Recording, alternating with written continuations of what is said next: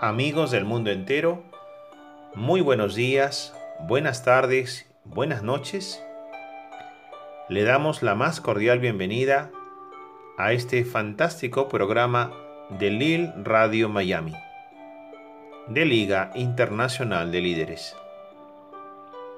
Somos una comunidad de personas, científicos, artistas, coaches, conferenciantes, terapeutas, profesionales, empresarios, emprendedores y toda persona natural que desea aportar valor a la evolución de la humanidad desde su propósito o misión de vida. Y estamos ya en 30 países a lo largo y ancho del planeta Tierra. Este es un programa semanal de nuestra comunidad mundial y encontraremos valiosos aportes de nuestros compañeros y compañeras de Liga Internacional de Líderes. Esperamos que sea de vuestro agrado y utilidad y te permitan un paso más en tu evolución de conciencia y en que puedas percibir tu vida con mayor sentido y mayor integración. Gracias por escucharnos a través de este medio y encontrarnos en las redes sociales, especialmente en nuestro canal YouTube de la Liga Internacional de Líderes con ese nombre, en donde tenemos ya más de 500 vídeos de desarrollo personal, profesional y empresarial. Asimismo, nos encuentras en el canal de Facebook Liga Internacional de Líderes, donde posteamos todas las noticias para la evolución humana. Muchísimas gracias y esperamos que este programa sea de vuestro agrado.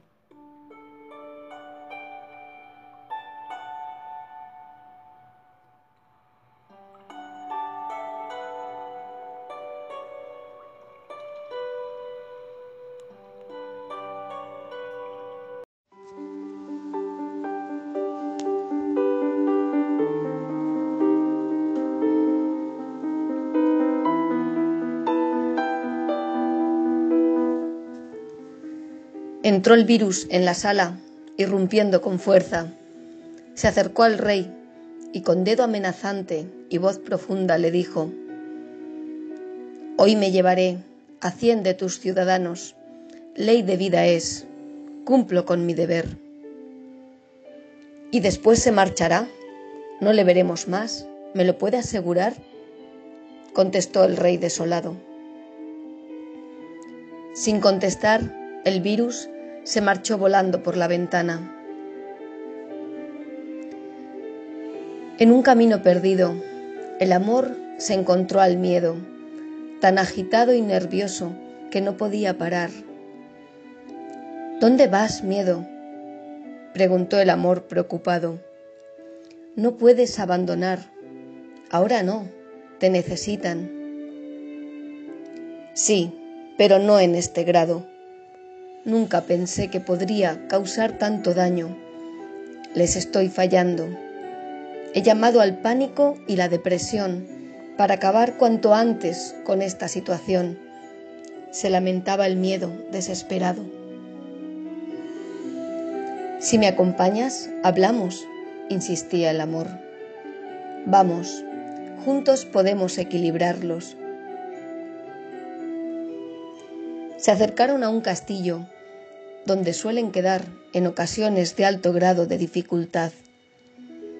El amor, con su autoridad, dejó atrás al pánico y la depresión que le seguían el paso. Entremos en el castillo. Ya convoqué a todos para negociar. En una gran sala, casi todas las emociones se movían de aquí para allá, nerviosas por la pandemia agitadas y agotadas. El amor tomó las riendas de la situación y comenzó a hablar, mientras todas escuchaban. Estamos en una alerta, como ya sucedió, ya vivimos otras veces situaciones parecidas, pero en esta ocasión es más extraña. No es una guerra, no son bombas ni disparos, no son odios ni rabia contra los contrarios. Sin embargo, una guerra es y a nivel mundial se extendió. Poco importan los motivos de quién o qué la provocó. Ahora nos toca a nosotros tomar el control entre los ciudadanos para que frene este horror. Os agradezco de veras el buen trabajo que hacéis, la responsabilidad y el compromiso que atendéis a los científicos, políticos y sanitarios y a las fuerzas de control que cumplen su cometido. Todas nosotras, como sabéis, podemos mediar para bien si estamos equilibradas y cada una hace su función en los corazones de los humanos. Pero antes de continuar, me gustaría pedir amablemente a la ira, a la rabia y al sufrimiento que acudan lo suficiente para no dar paso a la depresión. Lo siento, señoras, sé de vuestra importancia, pero no pasen a primera línea en esta batalla, por favor. En esto sonó la puerta y todas se giraron. La muerte entró muy callada, junto a la desesperación. Al momento, la ira, la rabia y el sufrimiento se acercaron a saludar y se quedaron junto a ellas. Este virus es muy serio y yo cumplo mi mandato. La muerte habló. Después de un silencio, continuó. Aunque debéis actuar, y pronto, pues el miedo está sembrando aquello que no es mortal y sin embargo empeora con el temor de aliado y así mueren muchos más. A eso venimos, muerte, contestó el amor y comenzó a dar órdenes que todos siguieron, aunque la duda y la crítica se reían de la situación. Pero el amor tomó la palabra y siguió. Hoy tomamos el control. Junto a mí quiero a la paciencia, al entendimiento y la motivación, para llenar los corazones y superar esta prueba. Tú también, miedo, te quiero a mi lado para cumplir tu función, pero deja aquí al pánico y la depresión. Ahora necesitamos que protejas sus vidas, pero mejor que te acompañen la sensatez y el control. Ya salían de la sala, sin pensarlo se unieron el cariño y la solidaridad, junto a la creatividad. De lejos les seguían la alegría muy seria y el humor tan necesario en momentos de tensión. Y muy cerca del amor se colocó la esperanza, junto con la fe, el poder que mueve montañas. Así impregnaron las casas, hospitales y todos los lugares frecuentados por humanos, penetrando en su corazón. Los días fueron pasando y lo peor ya pasó. El miedo fue controlado por el amor, haciendo mejor su función, sin multiplicar el caos, llevando a la rendición del virus, que derrotado cayó en manos de la muerte, que como siempre hizo muy bien su función.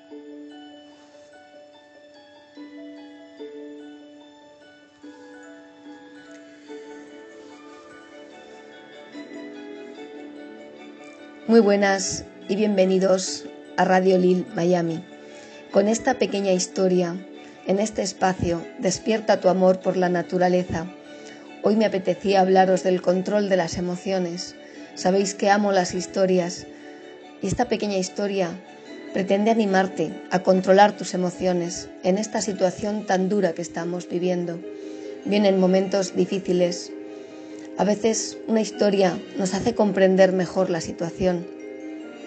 Te invito a que reconozcas cada una de las emociones que sientes, a ponerle nombre, a saber cómo puedes controlarla para que el miedo no te aceche, para que no entre en nuestro corazón Debemos cambiarlo por amor, amor hacia nosotros, hacia los nuestros y hacia toda la humanidad que necesita sanar. Que el amor prevalezca hoy sobre el miedo. Me gustaría que esta pequeña historia llegara a vuestros hijos o a vuestros jóvenes, explicarles las emociones, hablar con ellos de cómo se sienten. Porque cuando el miedo toma el control, no tomamos buenas decisiones, y nuestro sistema inmunológico baja, lo que nos hace más débiles ante cualquier enfermedad. Os animo a mantener el ánimo arriba, controlando el amor, controlando esas facetas que a veces nos hacen decaer. Hay situaciones muy duras, pero tenemos que ser fuertes y subir nuestra vibración. Os animo a leer cosas positivas, a ver películas de risa, a disfrutar de momentos alegres, a recordar situaciones buenas que has vivido, que eso llene tu corazón. Empezar a sonreír ante las dificultades y sobre todo os animo a acompañar a quienes peor están, a quienes están solos, a llorar con los que lloran y siempre acompañar. Que nadie se sienta solo en esta situación que todos tengamos alguien con quien hablar. Me gustaría animaros a ser luz en esta situación. Como líderes, llevar un mensaje de esperanza. Este ha sido mi programa. Espero haberte aportado algo, algo bueno a tu vida, algo que merezca la pena. Y todos juntos a seguir luchando por la salud de este planeta por la salud de cada una de sus células, que somos nosotros. Esto ha sido un programa de Rosana Gutiérrez para Radio Lil Miami. Hasta la próxima semana. Adiós.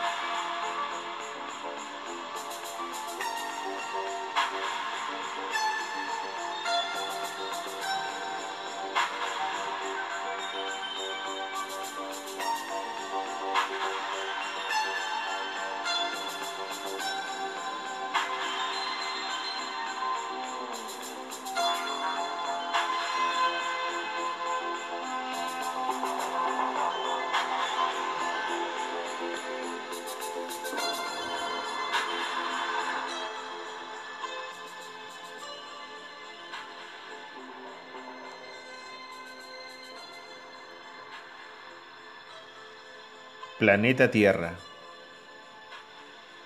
Año 2020, mes de marzo.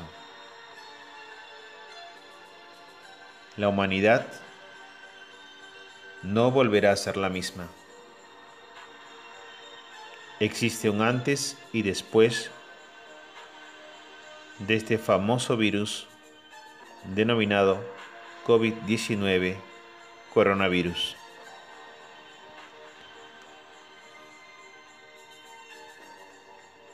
Ha venido sigilosamente y sorprendido a todos en esta sociedad moderna, individualista, competitiva consumista,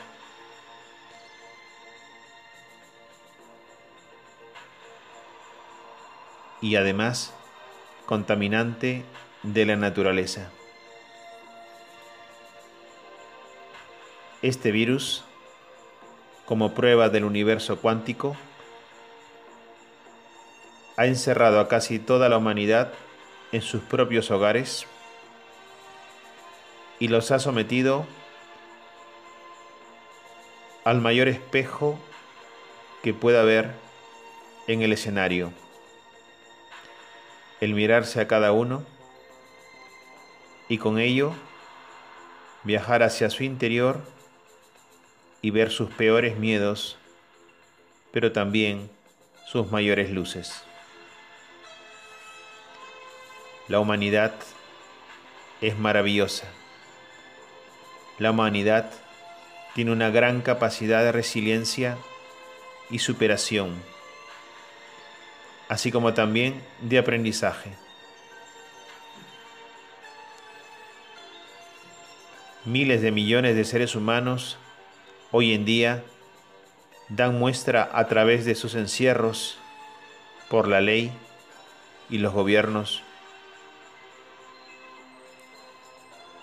dan muestra de sus talentos, de sus dones, de sus cualidades, sus deseos de ayudar y de manifestar la solidaridad y el humanismo. Diferentes formas de expresar las emociones, los buenos deseos, la ayuda mutua, así como también el cooperativismo y el humanismo. Infinitas son las formas en que los seres humanos en estos momentos están ayudando unos a otros. Quienes están cabalgando sobre sus miedos hasta domarlos, como aquellos caballos salvajes, están transmutando esas sombras del miedo en luces del amor. Muestra de ello son los diferentes saludos diferentes oraciones, diferentes muestras de afecto, de solidaridad con los que están atravesando los síntomas de este virus, así como también con quienes han perdido a sus familiares.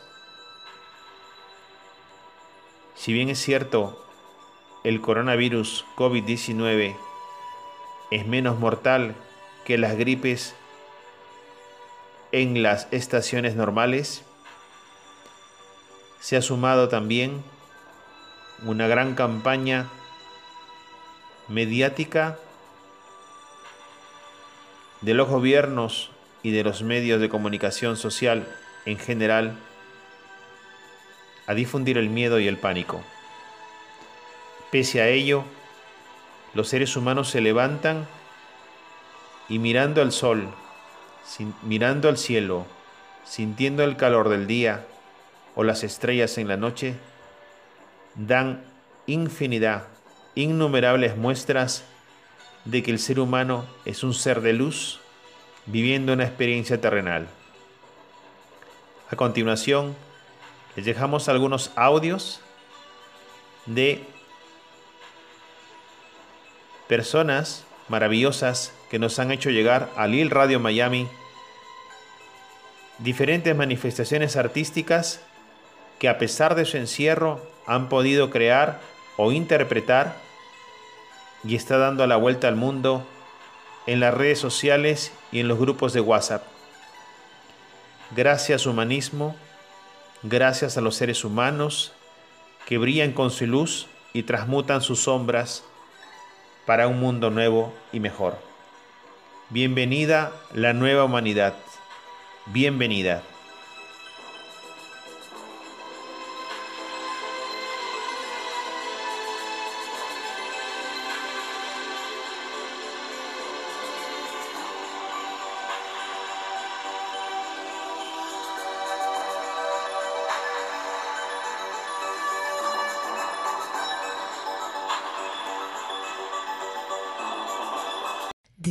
Tristes, nos cuesta estar muy solos, Buscamos mil maneras de vencer la estupidez.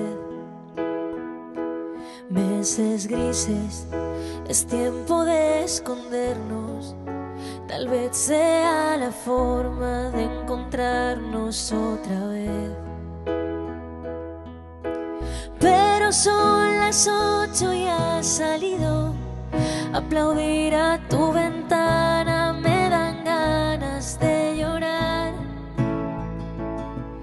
Al vernos desde lejos tan unidos, empujando al mismo sitio, solo queda un poco más. Volveremos a juntarnos, volveremos a brindar. Café queda pendiente en nuestro bar. Romperemos ese metro de distancia entre tú y yo. Ya no habrá una pantalla entre los dos. Ahora es tiempo de pensar y ser pacientes, confiar más en la gente, ayudar a los demás. Mientras tanto, otros cuidan los pacientes, un puñado de valientes que hoy tampoco dormirán. Pero son las ocho y has salido aplaudir a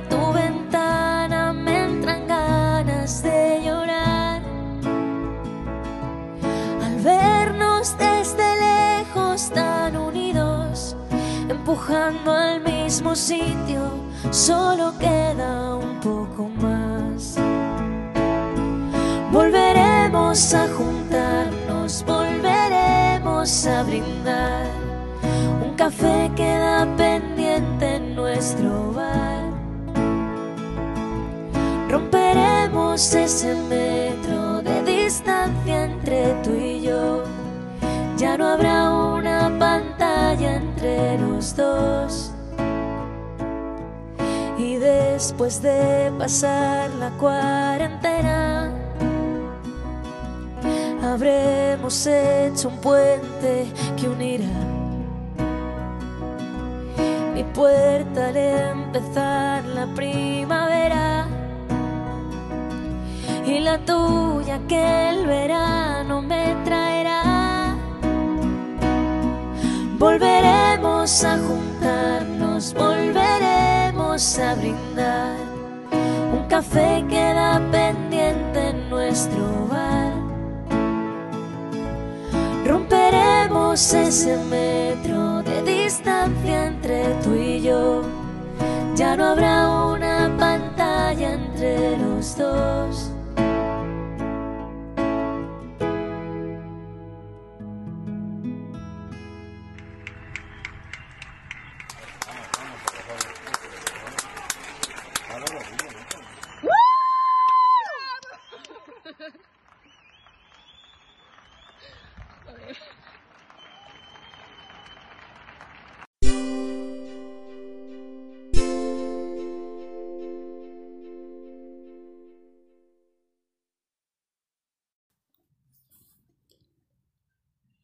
¿Cómo salir del laboratorio del miedo?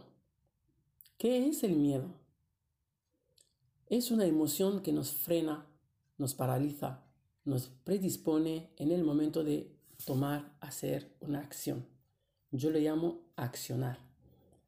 ¿Tienes miedo? La mayoría me diría que no. Buenos días, buenas tardes, buenas noches desde donde nos estás escuchando. Soy Saki Kage, coach con PNL, moderadora, conferencista y miembro de la Liga Internacional de Líderes. Puedes uh, contactarme al mail coach-pnl.com.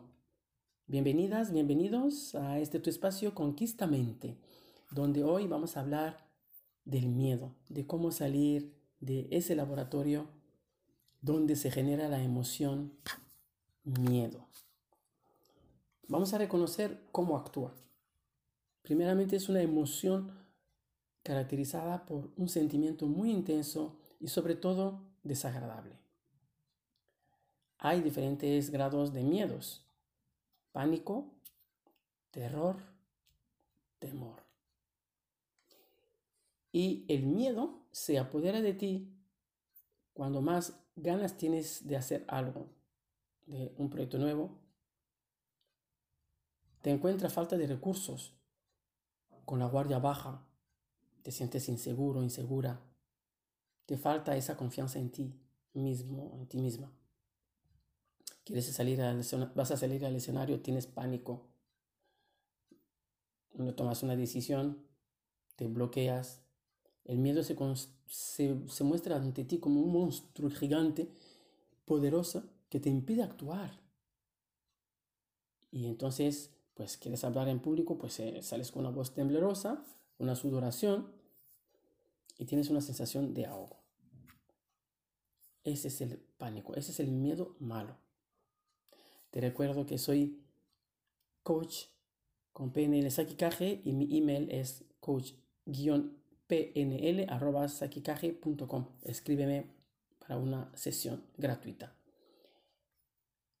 ¿El miedo se quita? Me preguntarás. El miedo no se quita. Es más, el miedo nos impulsa. Porque si se quitara el miedo, nos encontraríamos verdaderamente ante un peligro eh, verdadero, valga la redundancia. ¿Te imaginas? Eh, te persigue un león o un tigre o, y tú no o se va a derrumbar algo, o se va a caer algo y no haces nada. Es que el miedo te preserva del peligro. Así que lo único que hay que hacer es que hay que distinguir varios miedos. ¿Ok? Así que el miedo nos ayuda en el aprendizaje a conectar con nuestro poder. Cada vez que aprendemos algo nuevo, vivimos una situación nueva o vas a, em, vas a emprender un proyecto, vas a tener siempre miedo, vas a sentir miedo, esa emoción que nos acompaña, esa pasión que nos invade. Y es bueno porque mientras sigamos teniendo miedo, sigamos mm, teniendo esa sensación a la vez que avanzamos, es decir, que estamos creciendo. ¿Y cómo? ¿Cómo hacemos? ¿Cómo lo hacemos? Pues deja de pelear con tu miedo, deja de discutir con él, alíate con él. Y eso nos permite crecer. Te repito, el miedo es como el veneno del escorpión que te va matando poco a poco. Este miedo se ha metido en tu vida, se vuelve un miedo generalizado como un medio generalizado que te impide en las diferentes áreas de tu vida de actuar, de no disfrutar, de no tener pasión, de no tener retos en la vida. Pero te tienes que volver a conectarte, a soñar con tus metas. Claro que da miedo y puedes con él. Os voy a contar una historia, vamos, un, un cuento. Era así, un campesino de un pueblo y se encuentra por el, caminando por el bosque, se encuentra con el, con Doña la Peste. Y le pregunta, Doña Peste, ¿dónde vas? Y la Peste le contesta, me voy al pueblo de Alá, me voy ahí a un pueblo que se llama Jordania a matar a 10.000 personas, puesto que soy contagiosa, voy a matar a 10.000 personas. Y la peste se va y al cabo de unas semanas vuelve eh, a encontrarse con el campesino y el campesino todo enfadado dice, pero me dijiste que ibas a matar a 10.000 y has matado a 30.000. Y doña Peste le dice, no, yo he matado a 10.000. He contagiado a 10.000, he matado a 10.000 personas. El resto se ha muerto de miedo. Yo no niego la realidad. Y te pregunto, ¿cuántos miedos te están matando a ti? Aquí en Conquistamente nos referimos también a la pandemia mundial y la tristeza que nos invade es como la peste. Sí, es verdad que estamos viviendo momentos difíciles. Deja de escuchar o de ver todas esas cosas que pasan por las redes sociales, porque además esas redes hacen concurso de a ver quién más publique o publica dramas que luego nos afectan. Soy coach con PNL Sakicaje y en este espacio Conquistamente vamos a ver cómo salir de ese laboratorio del miedo. Primero, si vas a tener fantasías, ¿por qué no elegir las que te puedan apoyar positivamente y ayudar a avanzar en tus metas? Por ejemplo, como limpiar tu fisiología con pensamientos positivos, como situaciones agradables que viviste, revivirlas, rememorarlas con tus amigos, con tus hijos, con tu familia y sonríe a esos recuerdos bonitos. Eso es un paso ya para poder salir del laboratorio de miedo. Y te pregunto, ¿qué cosas hoy no tienes en tu vida por culpa de ese miedo? Primero me dirás, haz una lista con todo lo que te impidió el miedo hacer. Por ejemplo, viajar a, otro país, porque no hablo el, idioma de ese país, tuviste miedo. O, por ejemplo, tener una pareja, dice, bueno, pues si me va a ir mal, tuviste miedo, etcétera, etcétera. Entonces, luego haz una lista. Imagínate que el miedo no existiera, no existiese. Haz esa lista de las cosas que quieres conseguir. Piénsalo. ¿Qué es lo peor que te puede pasar? Por ejemplo, si no hablaste con tu madre o con tu hermana que llevas tiempo sin hablar con ella, pues llámala. ¿Qué te puede pasar? Nada. Llámala. Habla, saluda. Te puedes hasta alegrar. No hay nada exterior que nos lo impida. Somos nosotros mismos quienes nos lo impedimos y solemos enmascarar los miedos con excusas totalmente razonables. En nuestras culturas no nos gusta admitir que tenemos miedo. Tenemos miedo a la muerte en nuestra cultura. Sin embargo, los de Oriente, ellos dicen que pasan a otro nivel. Y nosotros es por querer controlarlo todo, cuando en realidad no controlas nada. El miedo nos impide pasar a la acción o accionar. Ten cuidado, no vayas a tomar una decisión errónea. Tememos al éxito como al fracaso. Se trata de un programa educacional que nos han programado así desde niño. Por nuestros padres, por los profesores, por los educadores, por la sociedad. Entonces, siempre ese miedo como, decía, como lo que te decía. Por ejemplo, ten cuidado, no vayas a tomar una decisión errónea. A ver luego si te vas a equivocar. Entonces son miedos que te frena a avanzar. Así que uno puede aceptar el miedo como simple hecho de la vida, más no como una barrera para el éxito. ¿Ok? Así que es mejor aliarte con el miedo para avanzar conectar con tus recursos y crecer. Hasta aquí el espacio de hoy en Conquista Mente. Soy coach con PNL Sakicaje. Escríbeme a coach-pnl.com para una sesión gratuita.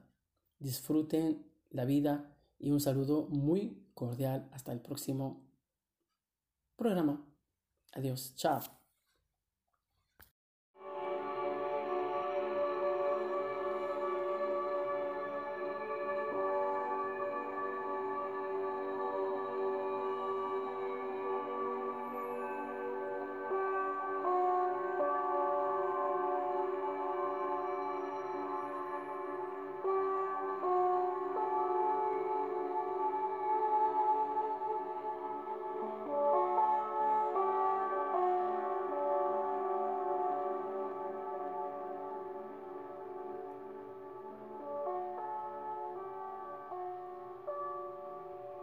Continuando con el programa radial, vamos a hablar ahora acerca de los sanadores.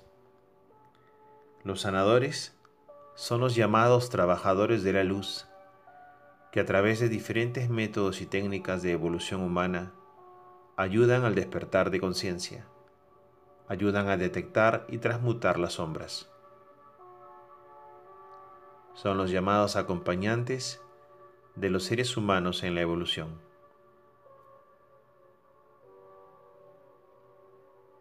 Les voy a leer un fragmento de la obra de Bayana Estival que se denomina Theta Healing, una poderosa técnica de sanación energética.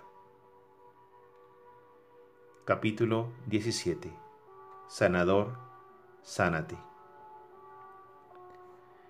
Los sanadores sabemos desde antes de nacer que en algún momento de nuestras vidas nos convertiremos en sanadores. La cuestión es cómo hacerlo de la forma más efectiva. Es importante que las personas te permitan entrar en su espacio para poder realizar un trabajo eficaz. Tu sistema de creencias también es muy importante, ya que es posible cambiar las cosas y sanar con tan solo la fe del sanador. Sin embargo, es mejor realizar el trabajo con los sentimientos de la persona antes de hacer una sanación. Como por ejemplo, introducir los sentimientos de sé cómo se siente al ser amado por el Creador. Mi sanación es posible. Y merezco la sanación. Una vez preparada esa persona, creerá convincentemente que merece una sanación instantánea y que ya no tiene que sufrir. En este proceso, en el momento de concebirse la sanación, anulas la creación de lo que está en el espacio de esa persona para crear algo nuevo en ese momento de anular y recrear, alcanzas la misma esencia del Creador. Sentirás una corriente increíble de energía que fluirá a través de tu cuerpo hacia el cuerpo del cliente. Y después fluirá simultáneamente a través de ambos antes de detenerse. Así, se experimenta una sanación instantánea. Es tan adictivo como cualquier droga del planeta. Una vez que lo experimentes, no desearás que termine nunca. Sanación instantánea. Una sanación instantánea es la anulación de la creación de un sistema de creencias y la energía de esa creencia y la creación de una nueva. En ese momento, alcanzas el séptimo plano y ves una creación real. Desde el año 2003, he sido testigo de más sanaciones instantáneas que nunca. El motivo es que cuantas más personas logran tener acceso a la creencia de la sanación instantánea como conciencia grupal, más fácil resulta lograr sanaciones instantáneas. Cuantas más personas reciban las llaves para abrir la puerta que conduce a la iluminación, más fuertes seremos todos al sanar a través del Creador.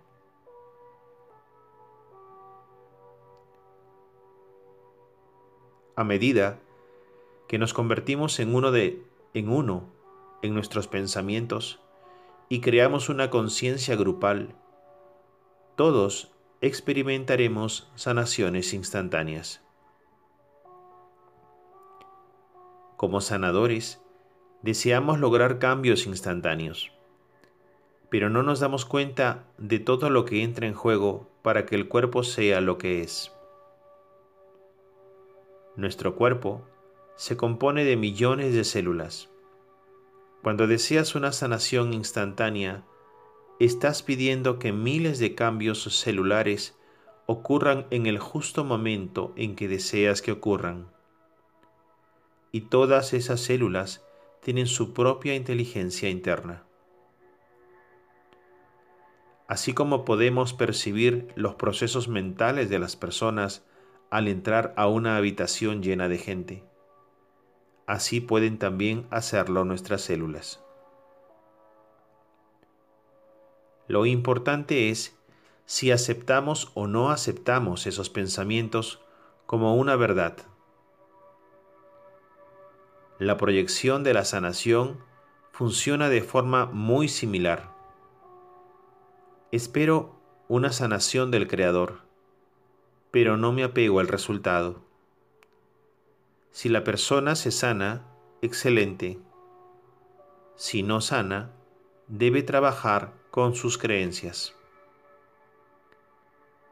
Por lo general, cuando alguien no logra la sanación instantánea, culpa a otro o le asigna a alguien la responsabilidad de su enfermedad.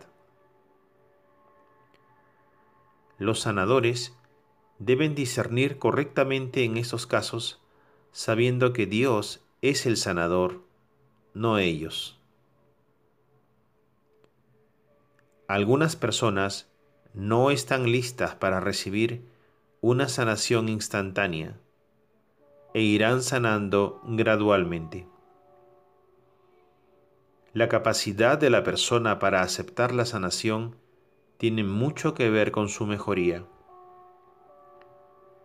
El sanador es simplemente un testigo de lo que sucede entre esa persona y Dios. No te apegues al resultado de la sanación. Evalúa a la persona para determinar cuál es su sistema de creencias. Si cree que mejorará en tres o cuatro meses, en realidad lo que está diciendo es que necesita más tiempo para sanarse. Si la persona no cree merecer la sanación, es posible que sea necesario trabajar con sus creencias y sentimientos antes de que pueda mejorar. Por ejemplo, pides que las células de alguien mejoren por completo. La persona se va a casa y sigue enferma. Yo diría que alguna interferencia ha afectado a la forma de pensamiento de la sanación. Es necesario realizar el trabajo con las creencias y los sentimientos para que el cuerpo de esa persona acepte sanarse y entonces sanará. Como ya hemos visto, hay personas que desean estar sanas y otras que desean estar enfermas. Algunos acudirán a ti en un intento de lograr que tú asumas su enfermedad. Otros seguirán enfermos porque su enfermedad les sirve, les es útil, o porque es lo único que han experimentado en su vida. Cada una de estas personas necesita el amor armonioso y equilibrado que solo puede provenir del Creador. El papel del sanador es servir de testigo, ser el canal de amor del Creador sin ser directamente responsable de la sanación. La persona tal vez no sea capaz de aceptar una sanación instantánea. La sanación puede ser una vitamina que la persona debe tomar o incluso una cirugía. Pero tú puedes prepararla para la sanación instantánea. Preparación para una sanación instantánea.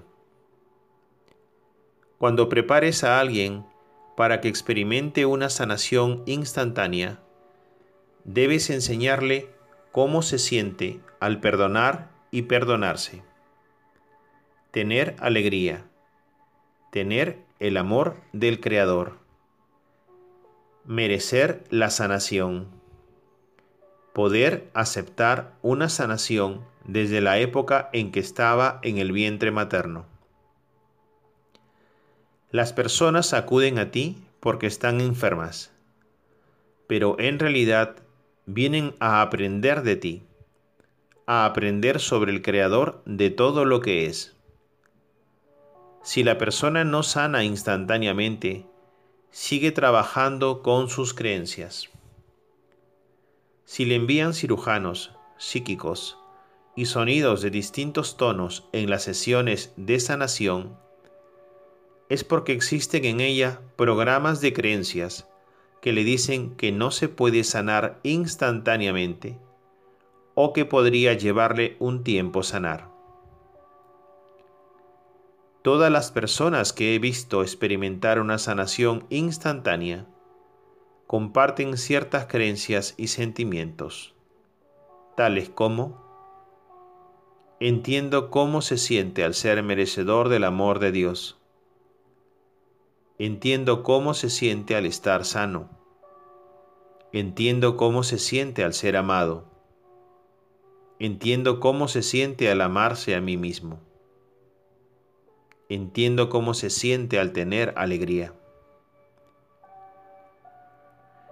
Creencias que bloquean al sanador. Hazte las pruebas de energía para detectar los siguientes programas. Los sanadores son malos. Miedo ancestral. Los psíquicos son malos. Tengo miedo de las sanaciones. Dudo de las sanaciones. Tengo límites para sanar. Mis habilidades como sanador están bloqueadas. Me matarán por ser sanador tengo que sufrir para estar cerca de Dios.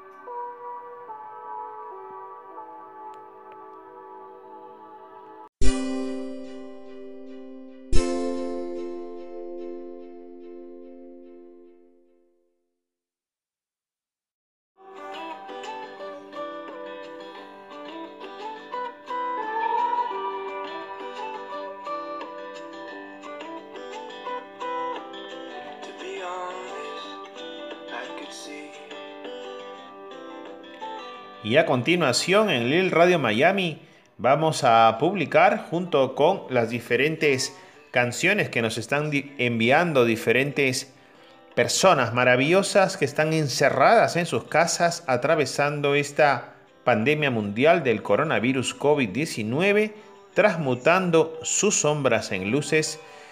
Nos envía desde España, especialmente desde Alcalá de Henares, una gran amiga que está superando estas pruebas y también ayudando a mucha gente a través de las redes sociales con la irradiación de energía espiritual para elevar la vibración cuántica y por ende aumentar el sistema de defensas. Ella responde al nombre de Encarni Mirón. Nos deja esta canción fantástica que acaba de grabar en la soledad de su casa y con ganas de resistir a todo lo que venga porque es una guerrera, es una luchadora, es una embajadora de la luz y es una trabajadora de la iluminación para toda la humanidad. Sigamos el ejemplo eh, valioso de ella, así como también de miles y cientos de miles de personas que día a día están subiendo la vibración desde sus hogares y también ayudando a los diferentes trabajadores del sector salud en todos los países del mundo. Gracias a todos por poner el hombro, gracias a todos por iluminar este momento tan álgido para la humanidad y vamos a salir de esta situación porque no es más que un sueño, no es más que una coyuntura y a la vez es una prueba, una prueba de la fe que nos va a permitir seguir transmutando cada vez más y más alto estas sombras en luces para la evolución humana. Escuchemos este fantástico fragmento de interpretación de canción desde España que nos trae Encarní Mirón.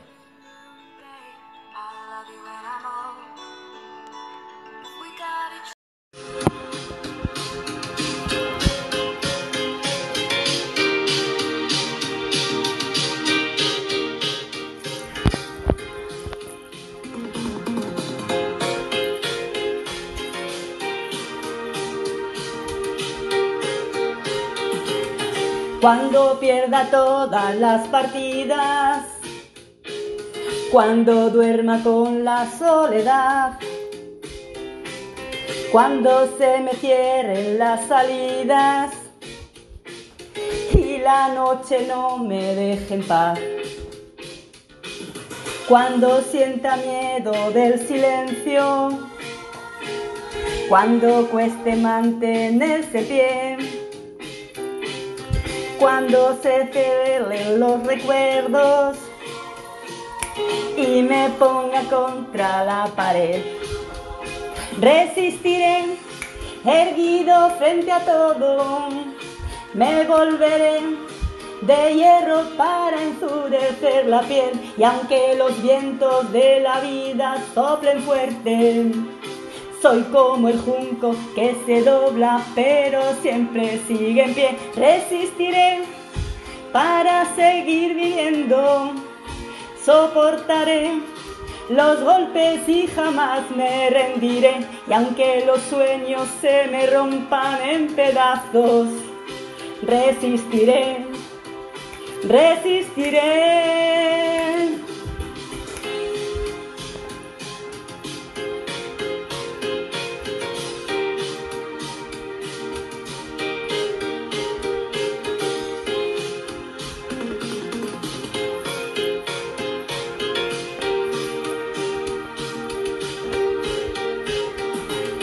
Cuando el mundo pierda toda la magia, cuando mi enemigo sea yo, cuando me apuñale la nostalgia y no reconozca ni mi voz, cuando me amenace la locura, cuando en mi moneda salga cruz cuando el diario pase la factura. O si alguna vez me faltas tú. Resistiré, erguido frente a todo, me volveré de hierro para endurecer la piel. Y aunque los vientos de la vida soplen fuerte, soy como el junco que se dobla, pero siempre sigue en pie. Resistiré para seguir viviendo. Soportaré los golpes y jamás me rendiré. Y aunque los sueños se me rompan en pedazos, resistiré, resistiré.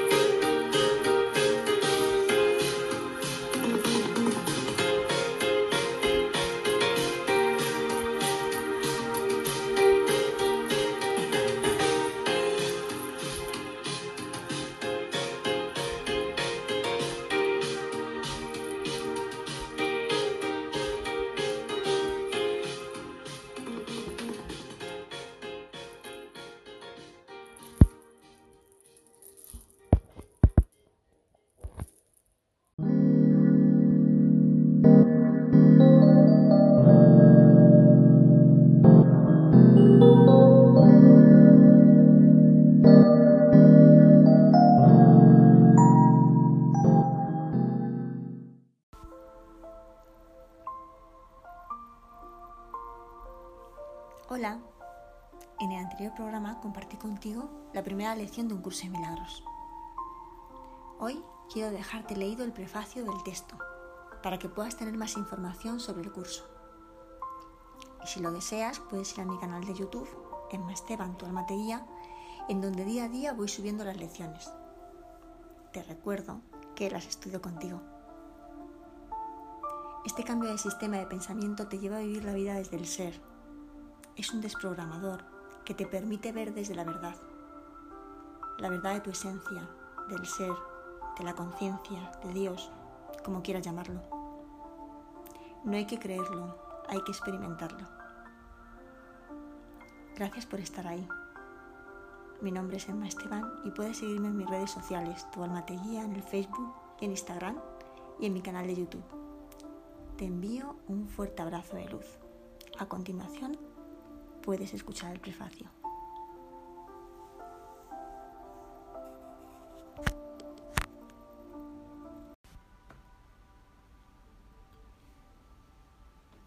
Prefacio de un curso de milagros. Este prefacio se escribió en 1977 como respuesta a las muchas solicitudes recibidas para que se incluyera una introducción a un curso de milagros. Las primeras dos partes de este prefacio, cómo se originó y qué es, las escribió la misma Helen Schulman. La última, la última parte fue escrita mediante el proceso de dictado interno descrito más adelante. ¿Cómo se originó? Un curso de milagros dio comienzo con la súbita decisión de dos personas de colaborar en el logro de un objetivo común. Esas dos personas fueron Helen Schumann y William Tedford, catedráticos de, de, Psicología Médica de la Facultad de Medicina y Cirugía de la Universidad de Columbia en la ciudad de Nueva York. No es realmente importante quiénes fueron esas personas, excepto que lo ocurrido muestra que con Dios todo es posible. A ambos se les podía haber calificado de todo menos de personas espirituales. La relación entre ellos era difícil, a menudo tensa, y a ambos les preocupaba en gran medida su reputación y aceptación tanto a nivel personal como profesional. Sus vidas, que en su mayor parte estaban regidas por valores mundanos, apenas coincidían con lo que el curso postula. He aquí como Helen, la persona que recibió el material, se describe a sí misma. Psicóloga, educadora, intelectualmente conservadora y de ideología atea. Estaba trabajando en una institución académica de gran prestigio cuando de repente ocurrió algo que precipitó una cadena de acontecimientos que yo jamás habría podido predecir. El jefe de mi departamento anunció inesperadamente que estaba cansado de los sentimientos de ira y agresividad que nuestras actitudes reflejaban y concluyó diciendo, tiene que haber otro camino. Como si hubiera estado esperando esa señal, accedí a ayudarle a encontrarlo. Al parecer, este curso es ese otro camino. Aunque su propósito era firme, tuvieron gran dificultad en comenzar su empresa común pero le había ofrecido al Espíritu Santo la pequeña dosis de buena voluntad, que como el propio curso habría de subrayar una y otra vez, es suficiente para permitirle al Espíritu Santo utilizar cualquier situación para sus propósitos e infundirle su poder. Continuando con el relato de Helen.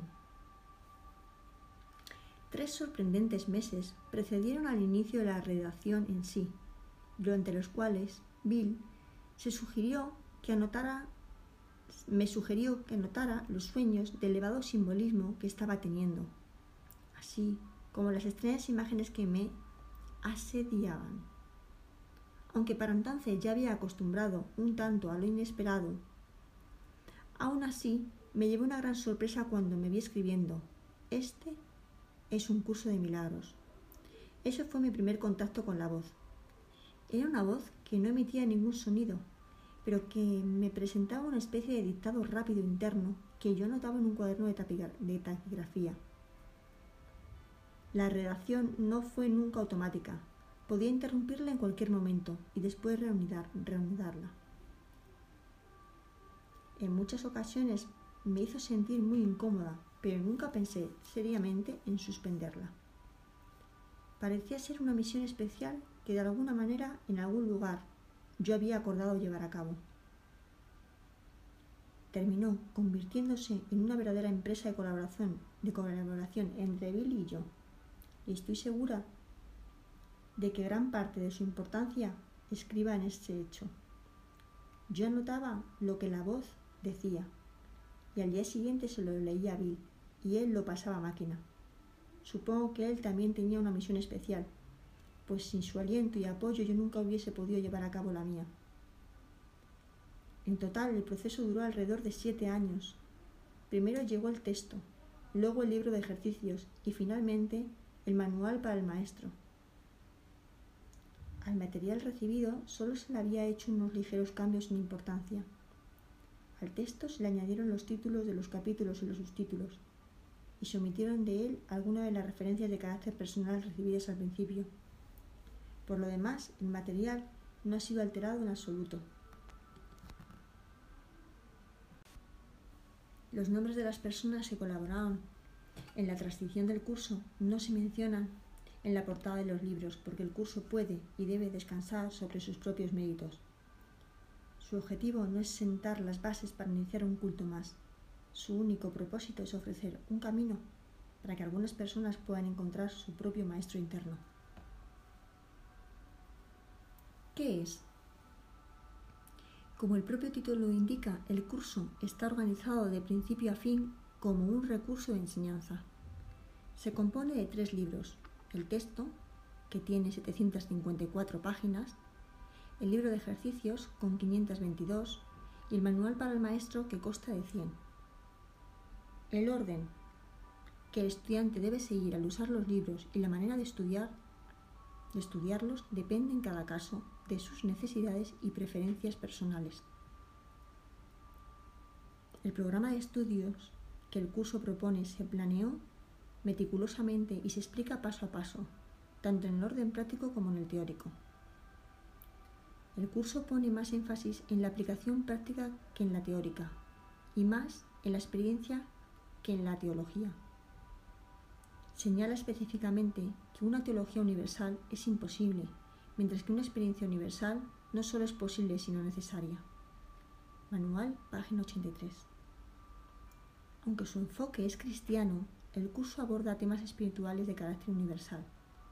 Subraya que no es más que una de las muchas versiones del programa de estudios universal y que difiere de las demás solo en su forma. En última instancia, todas conducen a Dios. El texto es fundamentalmente teórico y expone los conceptos en los que se basa el sistema de pensamiento del curso. Sus ideas contienen los cimientos de las lecciones del libro de ejercicios. Sin la aplicación práctica que el libro de ejercicios provee, el texto quedaría reducido, en su mayor parte, a una serie de abstracciones que no tendrían la fuerza necesaria para producir el cambio de mentalidad que es la meta del curso. El libro de ejercicios consta de 365 lecciones, una para cada día del año. No es necesario, sin embargo, hacer las lecciones siguiendo este ritmo. Se puede, si se desea, dedicar más de un día a una lección determinada. Las instrucciones solo recomiendan que no se intente hacer más de una lección por día. El carácter práctico del libro de ejercicios queda subrayado en su propia introducción donde se da más valor a la experiencia lograda con la práctica que a cualquier compromiso previo de carácter espiritual. Algunas de las ideas que el libro de ejercicios presenta te resultarán difíciles de creer, mientras que otras tal vez te parezcan muy sorprendentes. Nada de eso importa. Se te pide simplemente que las apliques tal como se te indique. No se te pide que las juzgues. Se te pide únicamente que las uses es usándolas como cobrarán sentido para ti y lo que te demostrará que son verdad. Recuerda solamente esto, no tienes que creer en las ideas, no tienes que aceptarlas y ni siquiera tienes que recibirlas con agrado. Puede que hasta te opongas vehementemente a algunas de ellas. Nada de eso importa, ni disminuye su eficacia. Pero no hagas excepciones al aplicar las ideas expuestas en el libro de ejercicio. Sean cuales sean tus reacciones hacia ellas, úsalas. No se requiere nada más. Libro de ejercicios, página 2. Finalmente, el manual para el maestro está escrito en forma de preguntas y respuestas. Contesta algunas de las preguntas que con mayor probabilidad pueden hacer los estudiantes. Incluye asimismo aclaraciones de algunos de los términos que el curso utiliza y los explica dentro del marco teórico del texto. El curso no afirma ser de por sí el final del aprendizaje, ni es el propósito de las lecciones del libro de ejercicios llevar a término el aprendizaje del estudiante.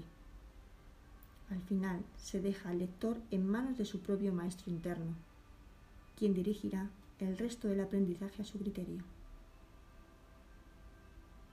Si bien el alcance del curso es muy amplio, la verdad no puede limitarse a ninguna forma finita, como se indica claramente en el párrafo con que finaliza el libro de ejercicios. Este curso es un comienzo, no un final. Ya no se asignarán más lecciones específicas, pues ya no son necesarias. En lo sucesivo, oye tan solo la voz que habla por Dios. Él dirigirá tus esfuerzos, diciéndote exactamente lo que debes hacer, cómo dirigir tu mente y cuándo debes venir a Él en silencio, pidiendo su dirección infalible y su palabra certeza, certera. Libro de ejercicios, página 521. ¿Qué postula? Nada es real. Nada real puede ser amenazado. Nada irreal existe. En esto radica la paz de Dios. Así comienza un curso de milagros, el cual establece una clara distinción entre lo real y lo irreal, entre el conocimiento y la percepción. El conocimiento es la verdad y está regido por una sola ley, la ley del amor o Dios. La verdad es inalterable, eterna e inequívoca. Es posible no recordarla, pero es imposible cambiarla. Esto es así con respecto a todo lo que Dios creó, y solo lo que Él creó es real. La verdad está más allá del aprendizaje, porque está más allá del tiempo y de todo proceso. No tiene opuestos, ni principio ni fin, simplemente es. El mundo de la percepción, por otra parte, es el mundo del tiempo, de los cambios, de los comienzos y de los finales se basa en interpretaciones, no en hechos. Es un mundo de nacimientos y muertes, basado en nuestra creencia en la escasez, en la pérdida, en la separación y en la muerte. Es un mundo que aprendemos en vez de de algo que se nos da. Es selectivo en cuanto al énfasis perceptual, inestable en su modo de operar e inexacto en sus interpretaciones. Del conocimiento y de la percepción surgen dos sistemas de pensamiento distintos que se oponen entre sí en todo. En el ámbito del conocimiento no existe ningún pensamiento aparte de Dios, porque Dios y su creación comparten una sola voluntad. El mundo de la percepción, por otra parte, se basa en la creencia en opuestos, en voluntades separadas y en el perpetuo conflicto que existe entre ellas y entre ellas y Dios. Lo que la percepción ve y oye parece real, porque solo admite en la conciencia aquello que concuerda con los deseos del perceptor. Esto da lugar a un mundo de ilusiones, mundo que es necesario defender sin descanso, precisamente porque no es real. Una vez que alguien queda atrapado en el mundo de la percepción, queda atrapado en un sueño. No puede escapar sin ayuda, porque todo lo que sus sentidos le demuestran da fe de la realidad del sueño. Dios nos ha dado la respuesta, el único medio de escape, el verdadero ayudante. La función de su voz, su Espíritu Santo, es mediar entre los dos mundos. El Espíritu Santo puede hacer eso porque si bien por una parte conoce la verdad, reconoce también nuestras ilusiones, aunque no cree en ellas. El objetivo del Espíritu Santo es ayudarnos a escapar del mundo de los sueños, enseñándonos cómo cambiar nuestra manera de pensar y cómo corregir nuestros errores. El perdón es el recurso de aprendizaje excelso que el Espíritu Santo utiliza para llevar a cabo ese cambio en nuestra manera de pensar. El curso, no obstante, ofrece su propia definición de lo que en realidad es el perdón, así como también de lo que es el mundo. El mundo que vemos refleja simplemente nuestro marco de referencia interno, las ideas predominantes, los deseos y las emociones que albergan nuestras mentes. Proyección da lugar a la percepción. Texto, página 497. Primero, miramos en nuestro interior y decidimos qué clase de mundo queremos ver. Luego, proyectamos ese mundo afuera y hacemos que sea real para nosotros, tal como lo vemos. Hacemos que, que sea real mediante las interpretaciones que hacemos de lo que estamos viendo. Si nos valemos de la percepción para justificar nuestros propios errores, nuestra ira, nuestros impulsos agresivos, nuestra falta de amor en cualquier forma que se manifieste, veremos un mundo lleno de maldad, destrucción, malicia, envidia y desesperación. Tenemos que aprender a perdonar todo esto, no porque al hacerlo seamos buenos o caritativos, sino porque lo que vemos no es real. Hemos distorsionado el mundo con nuestras absurdas defensas y por lo tanto estamos viendo lo que no está ahí. A medida que aprendemos a reconocer nuestros errores de percepción, aprenderemos también a pasarlos por alto, es decir, a perdonarlos. Al mismo tiempo nos perdonaremos al mirar más allá de los conceptos distorsionados que tenemos de nosotros mismos y ver el ser que Dios creó en todos nosotros como nosotros. El pecado se define como una falta de amor. Texto página 12. Puesto que lo único que existe es el amor, para el Espíritu Santo el pecado no es otra cosa que un error que necesita corrección, en vez de algo perverso que merece castigo. Nuestra sensación de ser inadecuados, débiles y de estar incompletos procede del gran valor que le hemos otorgado al principio de la escasez el cual rige al mundo de las ilusiones. Desde este punto de vista, buscamos en otros lo que consideramos que nos falta a nosotros. Amamos a otro con el objeto de ver qué podemos sacar de él. De hecho, a esto es a lo que el mundo de los sueños se le llama amor.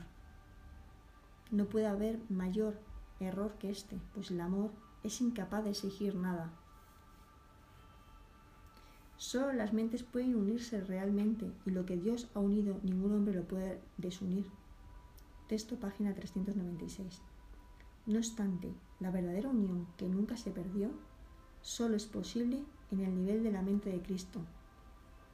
El pequeño yo procura engrandecerse obteniendo del mundo externo aceptación, posesiones y amor. El ser que Dios creó no necesita nada, está eternamente a salvo y es eternamente íntegro, amado y amoroso. Busca compartir en vez de obtener, extender en vez de proyectar. No tiene necesidades de ninguna clase y solo busca unirse a otros que, como él, son conscientes de su propia abundancia. Las relaciones especiales que se establecen en el mundo son destructivas, egoístas e infantilmente egocéntricas mas si se le entregan al Espíritu Santo, pueden convertirse en lo más sagrado de la tierra, en los milagros que señala el camino de retorno al cielo. El mundo utiliza las relaciones especiales como el último recurso en favor de la exclusión y como una prueba de la realidad de la separación. El Espíritu Santo las transforma en perfectas lecciones de perdón y las utiliza como un medio para despertarnos del sueño. Cada una representa una oportunidad de sanar nuestras percepciones y de corregir nuestros errores. Cada una es una nueva oportunidad de perdonarnos a nosotros mismos, perdonarnos, perdonando a otros. Y cada una viene a ser una invitación más al Espíritu Santo y al recuerdo de Dios. La percepción es una función del cuerpo y por lo tanto supone una limitación de la conciencia. La percepción ve a través de los ojos del cuerpo y oye a través de sus oídos. Produce las limitadas reacciones que éste tiene. El cuerpo aparenta ser en gran medida automotivado e independiente, mas en realidad solo responde a las intenciones de la mente. Si la mente lo utiliza para atacar, sea de la forma que sea, el cuerpo se convierte en la víctima de la enfermedad, la vejez y la decrepitud. decrepitud. Si la mente, en cambio, acepta el propósito del Espíritu Santo, el cuerpo se convierte en un medio eficaz de comunicación con otros, invulnerable mientras se le necesite, que luego sencillamente se descarta cuando deja de ser necesario. De por sí el cuerpo es neutro, como lo es todo en el mundo de la percepción.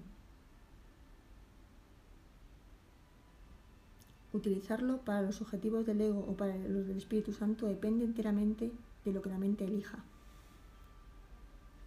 Lo opuesto a ver con los ojos del cuerpo es la visión de Cristo, la cual refleja fortaleza en vez de debilidad, unidad en vez de separación y amor en vez de miedo. Lo opuesto a oír con los oídos del cuerpo es la comunicación a través de la voz que habla en favor de Dios, el Espíritu Santo, el cual mora en cada uno de nosotros. Su voz nos parece distante y difícil de oír porque el ego, que habla en favor del yo falso y separado, parece hablar a voz en grito. Sin embargo, es todo lo contrario. El Espíritu Santo habla con una claridad inequívoca y ejerce una atracción irresistible. Nadie puede ser sordo a sus mensajes de liberación y esperanza, a no ser que elija identificarse con el cuerpo. Ni nadie puede dejar de aceptar jubilosamente la visión del Cristo, a cambio de la miserable imagen que tiene de sí mismo. La visión de Cristo es el don del Espíritu Santo, la alternativa que Dios nos ha dado contra la ilusión de la separación y la creencia en la realidad del pecado, la culpabilidad y la muerte. Es la única corrección para todos los errores de percepción, la reconciliación de los aparentes opuestos en los que se basa este mundo.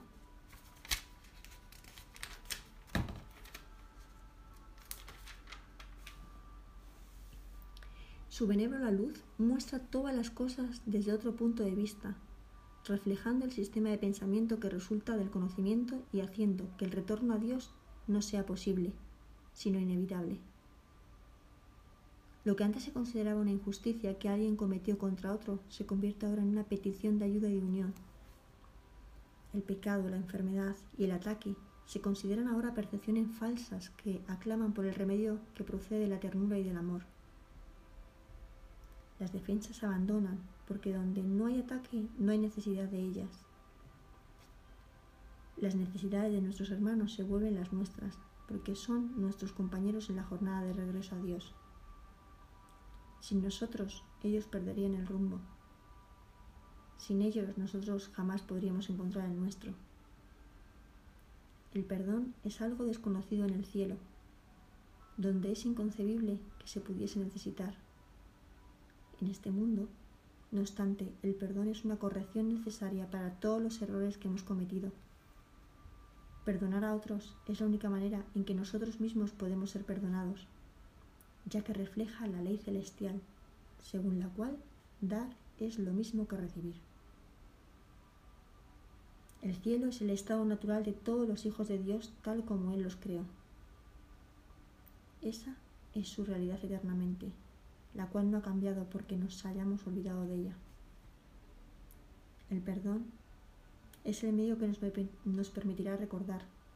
Mediante el perdón cambiamos la manera de pensar del mundo. El mundo perdonado se convierte en el umbral del cielo, porque mediante su misericordia podemos finalmente perdonarnos a nosotros mismos. Al no mantener a nadie prisionero de la culpabilidad, nos liberamos. Al reconocer a Cristo en todos nuestros hermanos, reconocemos su presencia en todos nosotros. Al olvidar todas nuestras percepciones erróneas y al no permitir que nada del pasado nos detenga, podemos recordar a Dios. El aprendizaje no nos puede llevar a más allá. Cuando estemos listos, Dios mismo, Dios mismo dará el último paso que nos conducirá de regreso a Él. Hasta aquí el prefacio. Continuamos en otro audio con el texto. Gracias por estar ahí.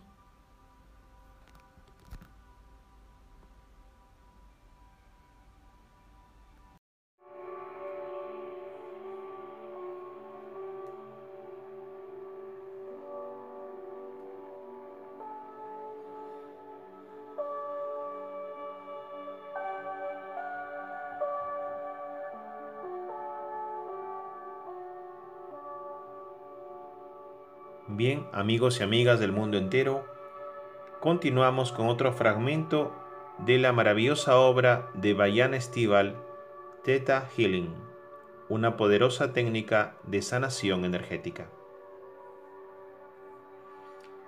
Entender la sanación.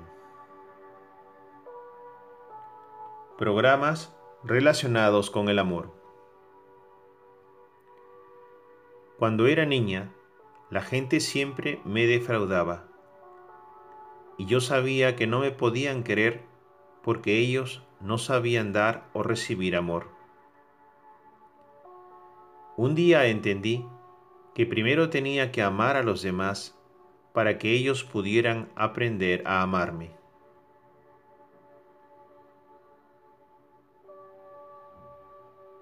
El motivo por el cual mucha gente no se comporta bien con uno es porque muchas personas no saben cómo amar. No conocen el sentimiento del amor.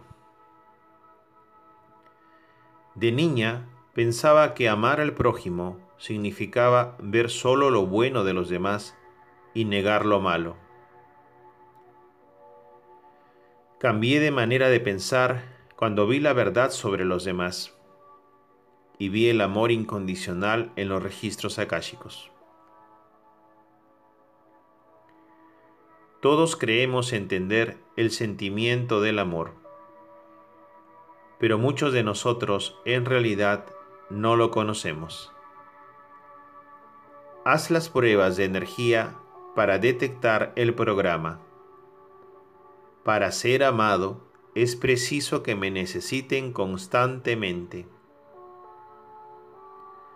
Si el resultado es positivo, reafirma en ti la creencia, tengo equilibrio en el amor y es seguro ser amado o amo a Dios y Dios me ama. Hazte las pruebas de energía para determinar si entiendes la definición del Creador de cómo se siente al estar rodeado de personas a quienes amas y que te aman de la mejor y más elevada manera. Instala, Creador de todo lo que es, te pido entender cómo se siente al estar rodeado de personas que me aman. Determina si entiendes la definición del Creador de cómo se siente al estar rodeado de personas inteligentes que te levantan el ánimo y te inspiran, personas que alimentan tu espíritu y te ayudan a ascender. A la vez, tú les levantarás el espíritu y las ayudarás a ascender. Si te has convertido en sanador para que todo el mundo te ame, estás ejerciendo la profesión errónea. La gente acude a ti por sus propias razones.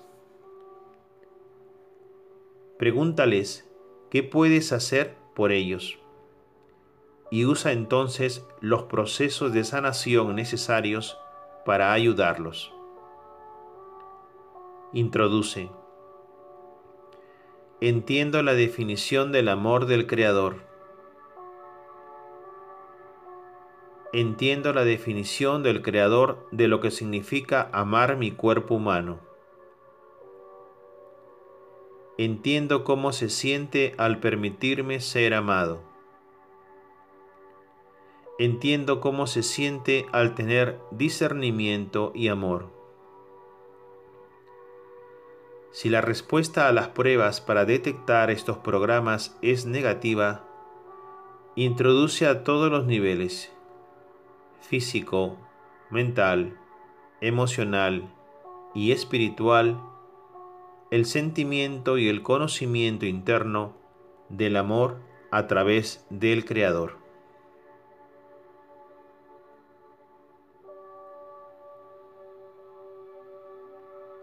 Ver la verdad y saber que estás protegido. Asegúrate de que intuitivamente eres capaz de discernir correctamente cuando entras en una habitación y sientes la energía del ambiente. Cuando todas tus habilidades se hayan desarrollado, es posible que sientas incluso cada bacteria en el aire y cada parásito del suelo. Yo puedo sentir psíquicamente cada parásito en el cuerpo de una persona. Si permito que me afecte, me paralizaría y no podría funcionar. En el caso de muchos psíquicos, los sentidos físicos se vuelven muy receptivos y podemos sentir abiertamente las emociones y formas de pensamiento de otras personas. Irónicamente, dedicamos todo ese tiempo a desarrollar nuestras habilidades psíquicas y cuando al fin lo logramos, los pensamientos ajenos pueden parecernos demasiado crudos o insensibles. Podemos sentirnos ofendidos por alguien sin saber por qué y tener el impulso de distanciarnos simplemente. debes aprender a reconocer estos pensamientos y energías y a permanecer inmune a ellos. Debes saber la verdad y aún así ser capaz de funcionar. Muchos seres intuitivos crean murallas de protección a su alrededor porque no desean sentir esa energía disparatada en una habitación o en el mundo. Y al hacerlo, dejan de ver la verdad, porque esa verdad tiene que filtrarse a través de los escudos que han creado. Pero, si reflejas tu energía hacia el exterior, nada te puede afectar. Si irradias la energía del Creador, puedes transformar cualquier energía. Estarás totalmente protegido por Dios y nada te parecerá ofensivo. Elévate y sal de tu espacio. Hay antiguos procesos psíquicos que enseñan que debes permanecer siempre en tu espacio esta enseñanza predica que uno debe estar continuamente creando burbujas de protección a su alrededor y que no debe salirse nunca de su espacio. Me parece que esto requiere mucho tiempo y energía y que está basado en el miedo. Más bien, considera irradiar tu aura con la esencia del amor Deja que cualquier energía negativa que se te acerque fluya simplemente a través de ti y alrededor de ti, y que desde ti, transmutada en amor y luz, sea enviada a la luz de Dios. Cuando estás conectado con el Creador, las formas de pensamiento negativas y los ataques psíquicos se diluyen como la nieve en primavera, para crear agua pura que te cubre y te limpia. Introduce estas definiciones del Creador. Soy inmune al mal. Soy inmune a cualquier ataque. Soy inmune a los pensamientos negativos ajenos. Sé cómo ver la verdad. Sé lo que es la verdad. Sé que estoy protegido. Sé la diferencia entre mis propios pensamientos y los ajenos. Irradio al mundo la luz del Creador.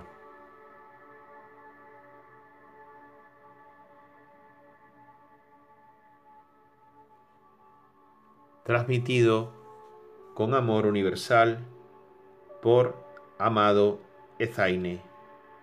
Teta Hiller.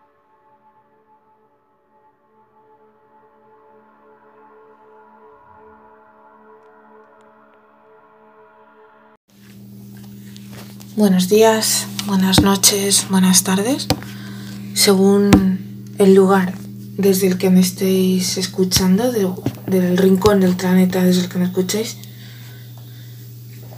Y bueno, pues como sabéis todos estamos atravesando por una crisis mundial por culpa de, del coronavirus bastante dramática, ¿no? Y bueno, pues de eso quería eh, hablaros hoy, ¿no? De lo importante que es aprender a confiar en estos momentos, a tener fe, aunque nos cueste. Y bueno, pues que también extraigamos un aprendizaje, una lección de todo esto, ¿de acuerdo? Porque todo, todo pasa por algo. Y, y esta gran crisis del coronavirus nos está trayendo muchísimas lecciones, aunque para comprenderlas tengamos que, pagar el, precio tan caro ¿no? de, perder tantas, tantas vidas injustamente. ¿no?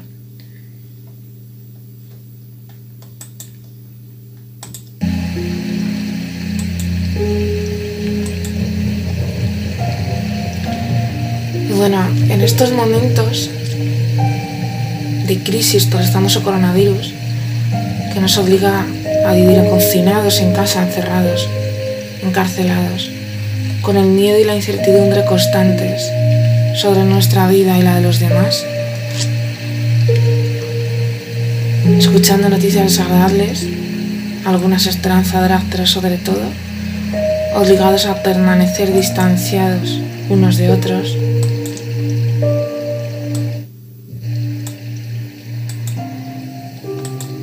sin besos, sin abrazos, sin poder abrazar a un hermano, a una hermana, a un familiar con el que convives, incluso aunque nos estemos despidiendo en ese momento de, de algún ser querido, ¿no? Qué duro es esto, ¿verdad?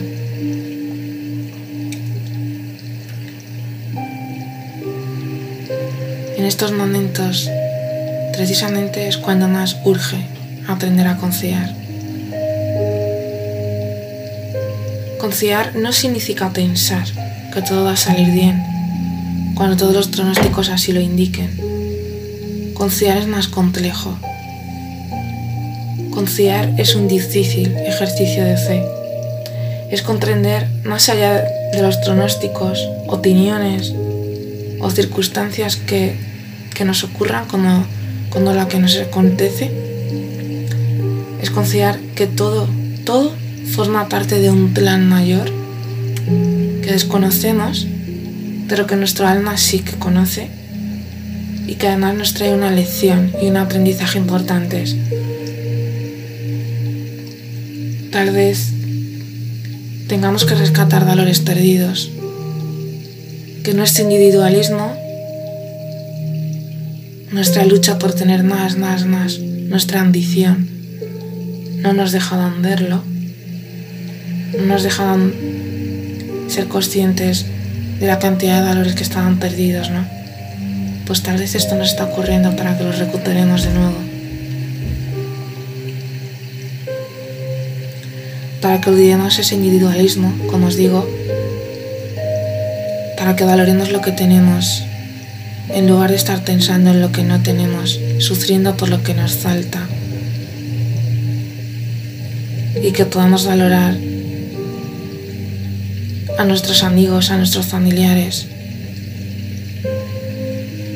a todos nuestros seres queridos, que no sabemos si en esta batalla sin tregua contra el virus los vamos a perder o los van a seguir a nuestro lado, ¿no?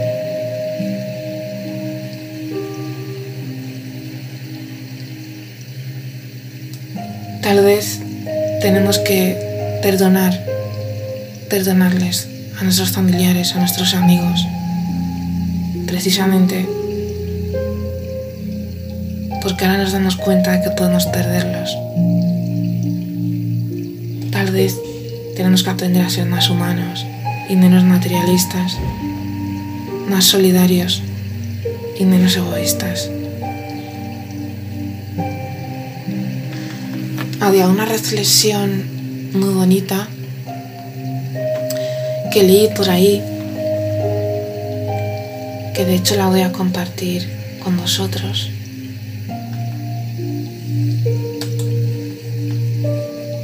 Y dice así, esta reflexión me impactó especialmente, hay muchas de este estilo, y ahora vais a ver por qué. Dice así, los pulmones de la Tierra necesitaban respirar. Las personas odiaban más que amaban. El padre necesitaba pasar más tiempo con los hijos. Algunos, algunos seres, algunos seres pensaban que el dinero compraba la felicidad. El futbolista tenía más éxito que el sanitario. El estrés hacía temblar los corazones y las razas levantaron grandes fronteras de racismo y de odio. Un día de repente el mundo se paró y entonces la tierra comenzó a respirar aire puro. Las personas en su lejanía, en su distancia, se dieron cuenta de que se amaban, de que no querían perderse y empezaron a perdonarse. La familia así de nuevo estaba unida. La gente aplaudía desde sus balcones a los verdaderos héroes, a los solidarios, a los que arriesgan su vida todos los días para salvarlas de los demás.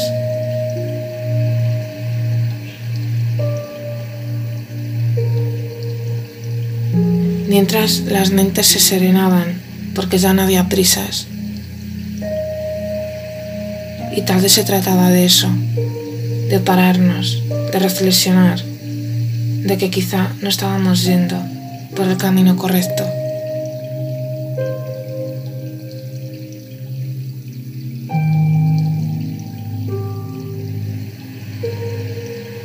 Esto es una reflexión, desconozco el autor, pero me gusta muchísimo. Porque sí que es verdad que es una reflexión que, que di en Facebook porque como os digo sí que es verdad que necesitábamos parar para reflexionar, para aprender que todo lo que nos pasa, por muy dramático, por muy macabro que sea, como lo que nos está sucediendo, es por algo, ¿no? Y es porque, porque tenemos que aprender algo, ¿no? De todo esto. Y bueno, pues es conocido que se está oxigenando la atmósfera, se están limpiando las aguas. Quizá el planeta necesitaba un respiro, ¿no? Un descanso para regenerarse. Quizá las personas teníamos que empezar a recuperar, como os digo, esos valores perdidos y darnos cuenta de que formamos parte de un todo, que es la naturaleza, el conjunto del ecosistema, los animales, las plantas, pero no somos dueños de nada. Somos un ser vivo más que habita en el planeta. Y punto. Y con esa humildad tenemos que comportarnos, ¿no? Y bueno, pues quizá esto ha sido una bocetada de realidad eh, al ser humano, ¿no? A nosotros los humanos, para que aprendamos todas estas cosas, ¿no? Y aquí, bueno, pues obligados a permanecer sin libertad, encerrados en casa, podamos valorar lo que significa ser libre. Pero no ser libre desde una forma libertina, ¿no? Desde la soberbia, desde la prepotencia, desde el yo soy dueño de todo y puedo hacer lo que quiera, ¿no? Sino ser libre desde la responsabilidad cuidándose ese, todo, esa casa en la que vivimos, ¿no? Bueno, pues tantas reflexiones hay sobre lo que nos está pasando, ¿no? ¿Cuánto vamos a crecer con todo esto, ¿no? Aunque tengamos que pagar este precio tan caro, tantas muertes injustas.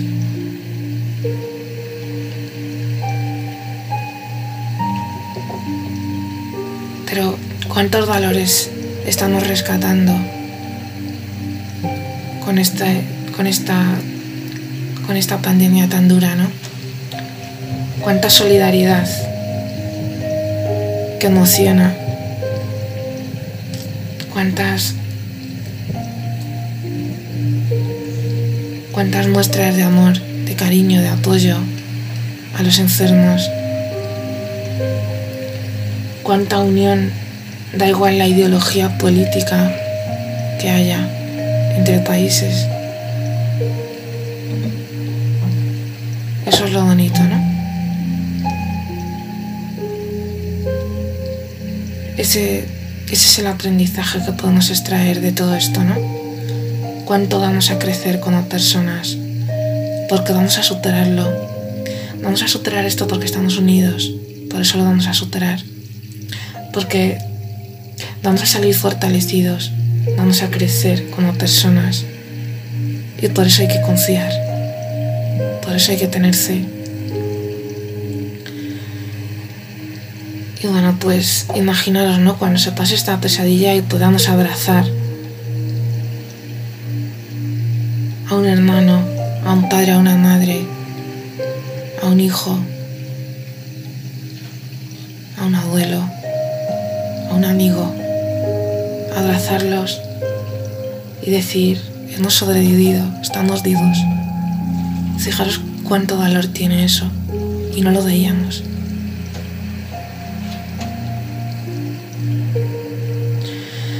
Bueno, pues esto es lo que quería compartir con vosotros, ¿no? La importancia de confiar. Quizá antes nos preocupábamos, Buah, no voy a confiar en nadie porque me han fallado. Pero ni siquiera ahora nos importa que nos hayan fallado. Porque quizá esa persona que nos falló en un momento dado valía la pena, ¿no? Y ahora estamos a punto de perderla. Y por eso ahora es importante confiar y darnos cuenta que, que el ser humano comete errores, pero también es grande ante la adversidad. Ante la adversidad crece y aprende deprisa todo lo que tiene que aprender. Y creo que esta es la gran lección que nos está dando el coronavirus, ¿no? Vamos a unirnos, vamos a ser solidarios, vamos a ayudarnos unos a otros, porque somos iguales, porque somos frágiles, somos vulnerables. Porque me puede pasar a mí que mañana me infecte, te puede pasar a ti. Y no sabemos si vamos a sobrevivir. Por eso tenemos que estar unidos. Ser solidarios, apoyarnos. Y ahora más que nunca. Y por eso yo quiero compartir con todos vosotros que ofrezco mi, mi mano como coach especializado en gestión emocional, Quiero ayudar a los sanitarios, a las personas que han perdido a algún ser querido por coronavirus o que lo, o que lo están padeciendo o que están infectados o que algún familiar suyo lo está y que lo están pasando tan mal en este momento o que están aislados en el confinamiento en absoluta soledad, lejos de sus seres queridos. Que sepan que no están solos, que estoy aquí, dispuestos a escucharlos al otro lado, mediante videollamada, mediante Skype, por teléfono, como queráis. Podéis llamarme, podéis escribirme un WhatsApp si lo necesitáis. Ofrezco altruistamente mi apoyo. Mi número es el 660 869385. Estoy dispuesta a, escuchar cómo sentís, vuestra tristeza, vuestra ansiedad, vuestro miedo, vuestra incertidumbre, que son humanos y que son muy lógicos ahora, pero que nos van a hacer más grandes y más fuertes. Así que bueno, todo aquel que necesite mi ayuda mm, o simplemente ser escuchado, sentirse acompañado, que sepa que estoy aquí dispuesta a tender mi mano altruistamente. Mi página de Facebook, donde también podéis leerme y seguirme, es Luz Alada, el Rincón de los Sueños. Guadalupe Nieto, coach especializada en gestión emocional. Un abrazo muy fuerte al mundo entero. Saldremos de esta y saldremos más fuertes y más crecidos personalmente. Y eso es lo importante. Un fuerte abrazo.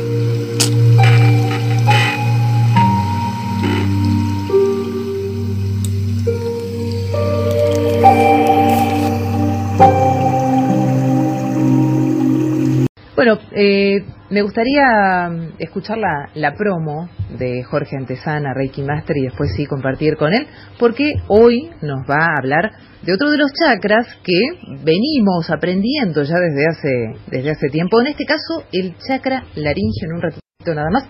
Escuchamos la, la promo y después compartimos con él. Si estás atravesando una situación difícil, revertilo todo ya experimentando la energía Reiki que va a la raíz de todo, físico, mental y emocional. Jorge Antesana, Reiki Master. Conéctate en Facebook, Jorge-Mediomaster, arroba En San Martín encontranos en Danzalma, Presidente Perón 3616 y en el Instituto Politécnico, Belgrano 3720, 153100 4327.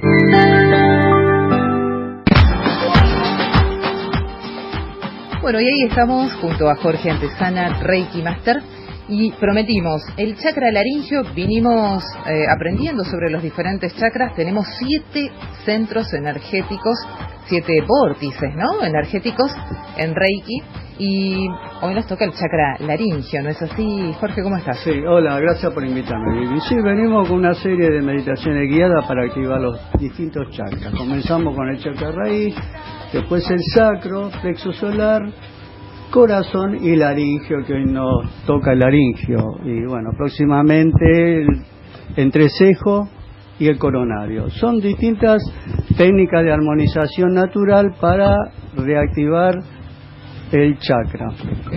exactamente. Bueno, eh, contanos un poco entonces eh, cómo es el tema de, poder este, energizar esa parte de nuestro cuerpo. Bueno, eh, te comento un poquito más de información. En realidad es el penúltimo vórtice energético y tiene la misión de conectarnos con la sabiduría espiritual intuitiva que transforma de manera radical la experiencia humana. En él reside la sapiencia, ya que es la sede de la, intuición y del conocimiento intelectual, o sea, de la sabiduría orientada hacia nuestro interior y de la clarividencia. La energía procesada en este vórtice eh, deviene de un control que se derrama benéficamente sobre toda nuestra existencia de manera tal que nuestras acciones resultan serias, al tiempo de benevolente. Su nombre significa centro de mando, el que dirige y que también se conoce como chakra frontal. Otras denominaciones ha recibido son chakras entrecejo, Este, bueno, y hay distintas eh, denominaciones del este chakra. En realidad es para eh, expresar lo que uno siente más que nada, ¿no es cierto? Eh, Por ahí pasan... Hablar menos y escuchar más sería. Pero bueno, activa la faringe y las tiroides, este chakra. Es un centro, un vórtice, como dijiste, de energía que activa estos dos, eh, sería estos dos centros, ¿no? Faringe y tiroides. Bien. Eh, cuando está cerrado este chakra, eh, bueno, uno no se, no se hace cargo de la vida, la comunicación no fluye eh, y la frustración negativa, o sea, deviene frustraciones negativas. Fluye a través de la verdad y lo bloquea la mentira. Por eso, para resumir, hablar más y, o sea, hablar menos y escuchar más, ¿cierto? Y bueno, esa es una pequeña información sobre este centro que nos vamos a ocupar hoy en un pequeño ejercicio, que es, en realidad es un ejercicio guiado de dinámica mental método Silva. Y claro, yo soy reikista y le agrego la energía reiki. Hacemos dos procesos en uno. Simplemente nos ponemos en plegaria ¿Y qué te parece si comenzamos la técnica? Bueno, vamos entonces. Lo disponga, nos ponemos una música. Estamos, estamos con la música. fondo, y comenzamos este pequeño ejercicio. Bien, les comento, oyentes, ustedes, eh, busquen una posición cómoda. Cierra tus ojos y concéntrate en tu respiración con ritmo normal, con la atención consciente en el jara o la base de tu estómago. Visualiza un globo azul, un gran globo azul, desinflado, que está conectado en tu garganta. Concéntrate en tu respiración. Siente cómo el aire penetra por tu nariz y llega a tus pulmones. Inhalo y exhalo con atención consciente en la base del estómago. Permanece un instante y recorriendo el camino inverso, suave, suavemente por la boca, visualizando cómo el globo se infla con cada expiración, expandiéndose cada vez más y más. Siente como tu cuerpo se siente más liviano.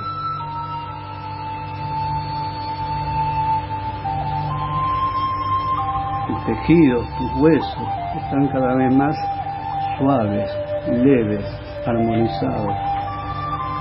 Se vuelven cada vez más ligeros. Percibe como todo tu cuerpo se vuelve más liviano, llevándote a un bienestar en todo tu cuerpo, físico, mental y emocional. Piensa qué parte de tu cuerpo desearías cambiar, o curar, o aliviar. Dolencias, adicciones, dolores, o superar un problema, etc. Visualiza el nombre de aquello que quieres cambiar e introduce con tu imaginación esa palabra en este hermoso globo azul. Deja que el globo se eleve libremente hacia un cielo azul, luminoso. Junto con él también se van los nombres que colocaste dentro de él. El globo cada vez está más alto y lejos, casi imposible de verlos. Agradece mentalmente a Dios, al universo, a tu interior, por haberte liberado de todos tus dolores, de todos tus miedos, de todas tus adicciones, de todas tus enfermedades, etc. Cuando quieras, puedes abrir los ojos y ser feliz. Bien.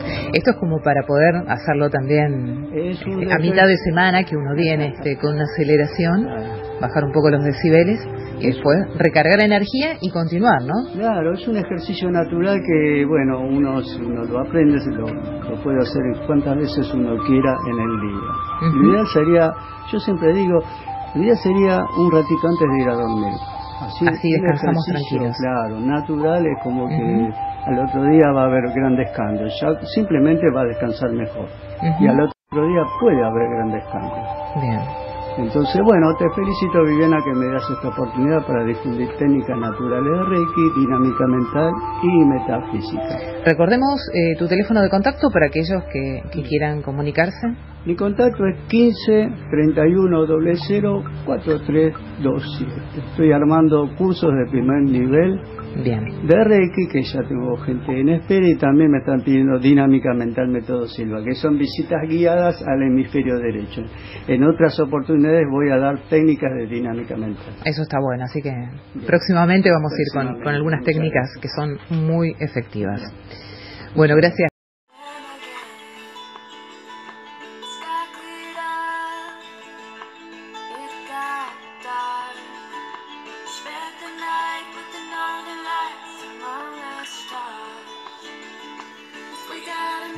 Queridos amigos y amigas del mundo entero, damos término pues a este fantástico programa semanal de Lil Radio Miami en todo el mundo que nos escucha.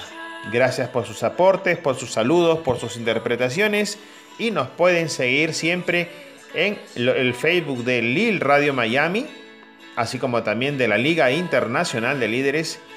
Y nos pueden seguir obviamente todos los programas por Spotify, en el Facebook publicado de Lil Radio Miami.